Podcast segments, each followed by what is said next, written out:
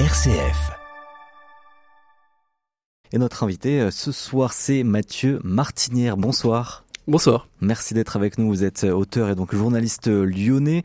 Vous avez longuement enquêté sur Interpol puisque maintenant ça fait plus de dix ans que vous enquêtez sur cette organisation internationale de police criminelle. Déjà pourquoi vous êtes lancé sur cette enquête-là, sur cette organisation-là qui peut paraître très opaque, assez méconnue. En plus vous étiez très jeune à l'époque, il y a dix ans?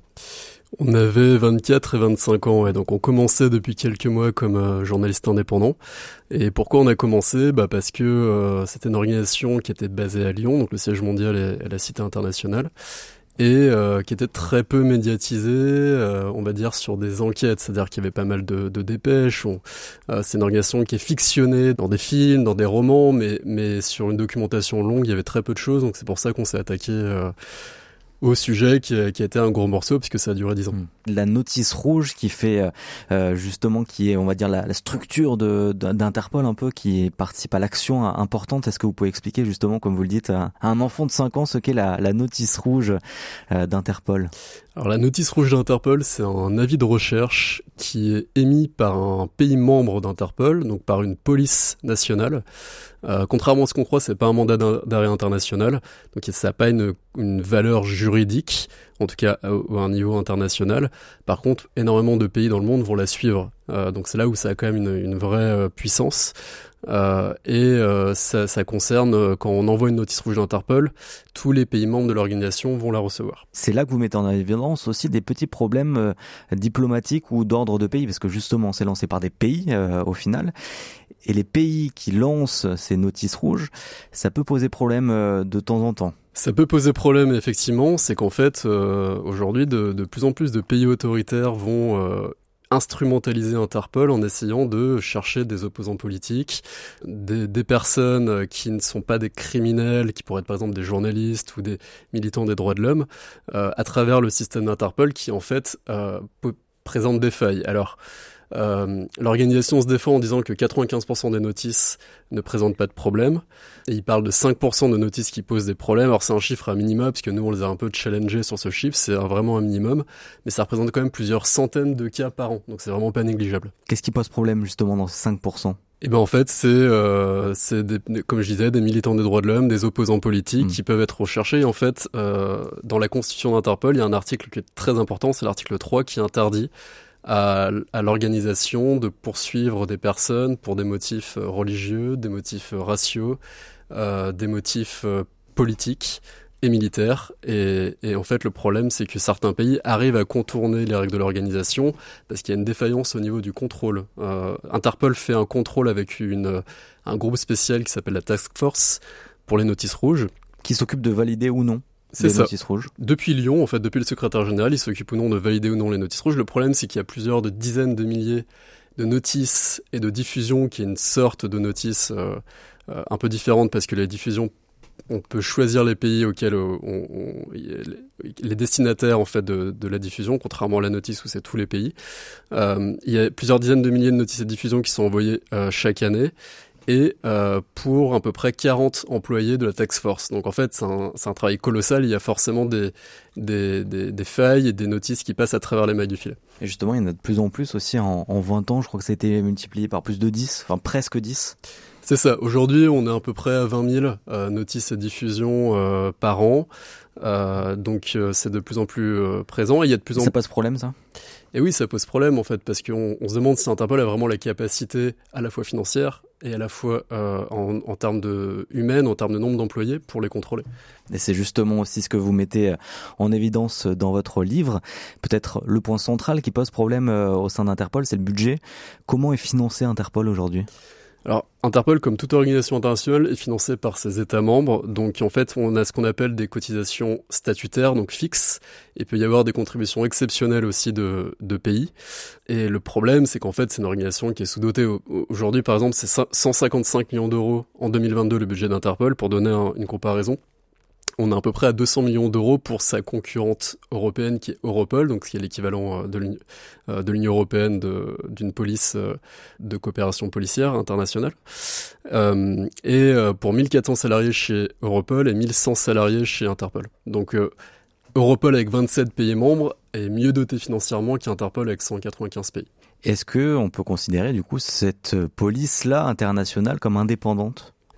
Oui, sur le papier, elle est indépendante. Euh, le problème, c'est que le financement euh, pose un problème euh, d'influence. C'est comme ça qu'on pose la question. C'est-à-dire que si, par exemple, un pays, et c'est pas, pas qu'un exemple, les Émirats arabes unis ont fait un don de 50 millions d'euros à Interpol en 2016, euh, c'est euh, extrêmement important pour le budget d'Interpol. Donc ça s'était étalé sur 5 ans, mais ça fait quand même 10 millions d'euros par an. Euh, donc forcément, quand un pays devient l'un des premiers contributeurs de l'organisation, il va asseoir son influence sur l'organisation. Donc le degré d'indépendance va, diminuer si on a des financeurs qui sont trop importants au sein de l'organisation. Il y a un problème structurel aussi? Il peut y avoir un problème structurel. Après, le, vrai problème d'Interpol, c'est le fait, encore une fois, qu'ils sont sous-financés. C'est-à-dire que par rapport à ces missions, euh, on devrait avoir un budget beaucoup plus important, à la fois pour limiter la caisse sur les notices rouges, à la fois pour élargir les missions. Et là aujourd'hui, c'est vrai que en fait, on a des États membres qui donnent énormément et on a d'autres États membres qui donnent vraiment des petites dotations de plusieurs dizaines de milliers d'euros. Donc euh, c'est un problème d'Interpol, mais c'est un problème de toutes les organisations internationales. Sauf que là, on parle d'affaires policières et criminelles. Donc c'est là un peu la hmm. spécificité euh, d'Interpol. Il y a des États, euh, on va le dire, qui s'en foutent clairement d'Interpol c'est pas qu'ils s'en foutent, c'est plus un degré de confiance euh, d'Interpol. Je pense notamment aux pays européens.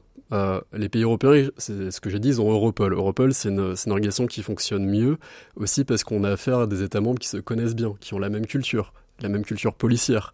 Euh, on n'a pas affaire à des démocraties d'un côté, des dictatures de l'autre, avec parfois des ennemis politiques. Euh, c'est ça la vraie différence. Et surtout que euh, n'a pas la même efficacité sur une mission entre 5, 10 ou 27 pays que sur une mission avec 195 pays.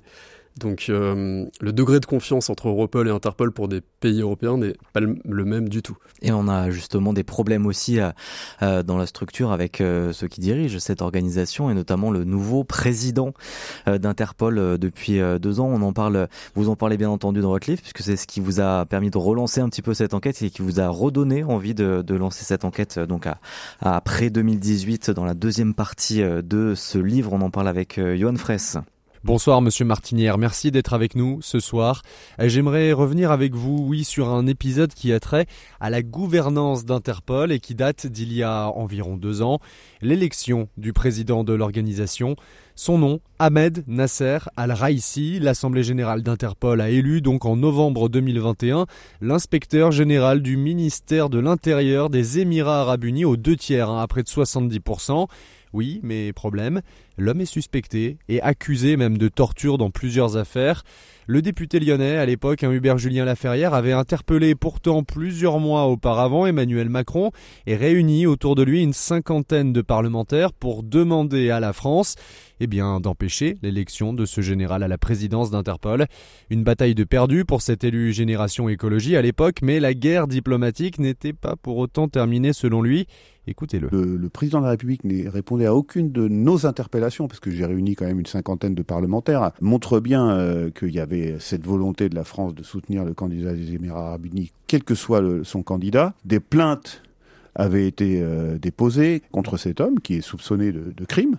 Et donc, selon le régime de la compétence universelle, si ces plaintes sont acceptées, eh bien, euh, il est susceptible d'être interpellé euh, lorsqu'il met le, pied sur le territoire français. Or, on imagine bien que le président d'Interpol, dont le siège est à Lyon, euh, viendra un moment au siège. Finalement, aucun mandat d'arrêt, aucun mouvement, aucune arrestation n'aura lieu et depuis, eh bien le statu quo règne autour de cette présidence, d'autant plus que le vote étant tenu secret, nous ne savons toujours pas si la France a fait partie de la majorité dégagée lors de son élection. Alors où en est-on dans cette affaire? Avez-vous réussi, monsieur Martinière, à glaner des informations autour de cette élection toujours aussi controversée? Alors, pour répondre à la, question, euh, l'enquête est en cours, à la fois en France et en Grande-Bretagne. Euh, donc là, j'ai pas des, nouvelles informations, juste pour dire que l'enquête est en cours. Ça, c'est des infos récentes. Hmm. Euh, et, et, ensuite, oui, on a glané quand même quelques informations, puisqu'on on révèle dans le livre quand même qu'on a plusieurs cadres très importants de l'agence policière qui en fait ont été débauchés par le gouvernement des Émirats arabes unis pendant la période de la campagne d'Al-Raisi. Donc ils ont pu conseiller le président Al-Raisi pour notamment faire une campagne efficace il faut savoir que le président d'Interpol est élu par les pays membres, hein. donc il fait une grande campagne euh, euh, sur tous les continents. Euh, le président Al-Raisi, on, on raconte aussi ça dans le livre, il a fait une grande tournée africaine. Hein. il s'est rendu dans, dans une dizaine de pays africains parce qu'il a ciblé qu'avec plus de 50 pays sur le continent africain, ça le permettait de d'asseoir des votes. il a, il a promis notamment pas mal de mesures à destination des pays africains, comme n'importe quel chef d'État ferait une campagne où le, le, président d'une organisation internationale. Donc voilà, il a fait une grande campagne internationale conseillée par des anciens euh, cadres d'Interpol. Et en Europe, on sait si certains pays ont voté pour euh, Al-Raisi alors le problème c'est que le vote est confidentiel, mmh. c'est les polices des États membres qui votent. On a posé la question à la France, mais ils nous ont dit justement que le vote était confidentiel. Mmh. Quelle est la manœuvre justement qu'on comprenne bien euh, d'un président d'Interpol? Est-ce que ça a vraiment des orientations importantes sur la structure ensuite policière? Non, le, président d'Interpol, il, il intervient pas au quotidien dans l'organisation policière. C'est un président qui est bénévole et qui vient une fois euh, tous les trois mois euh, présider un comité exécutif. Donc c'est 13 hauts policiers du monde entier. Euh, c'est essentiellement des décisions stratégiques, c'est essentiellement un rôle honorifique. Euh, le vrai patron d'Interpol, c'est le secrétaire général. Il est allemand, il s'appelle Jürgen Stock. Que vous avez eu d'ailleurs en interview dans le livre. Qu'on a longuement interviewé mmh. euh, dans le livre au printemps dernier. Et, et donc le, le, le, le président d'Interpol, c'est un rôle honorifique, mais qui est quand même très symbolique et qui a un rôle aussi diplomatique. Euh, en ayant un président d'Interpol, les Émirats arabes unis se refont une image d'intégrité euh, sur des affaires policières et criminelles, euh, alors que faut pas oublier que c'est un pays qui avait été accusé de, crimes de guerre au Yémen dans la coalition avec l'Arabie Saoudite. C'est un pays qui est accusé euh, de torture par des, par des experts de l'ONU, des organisations des droits de l'homme euh, euh, dans son propre pays, dans les prisons, prisons émiratis. C'est un État autoritaire et policier.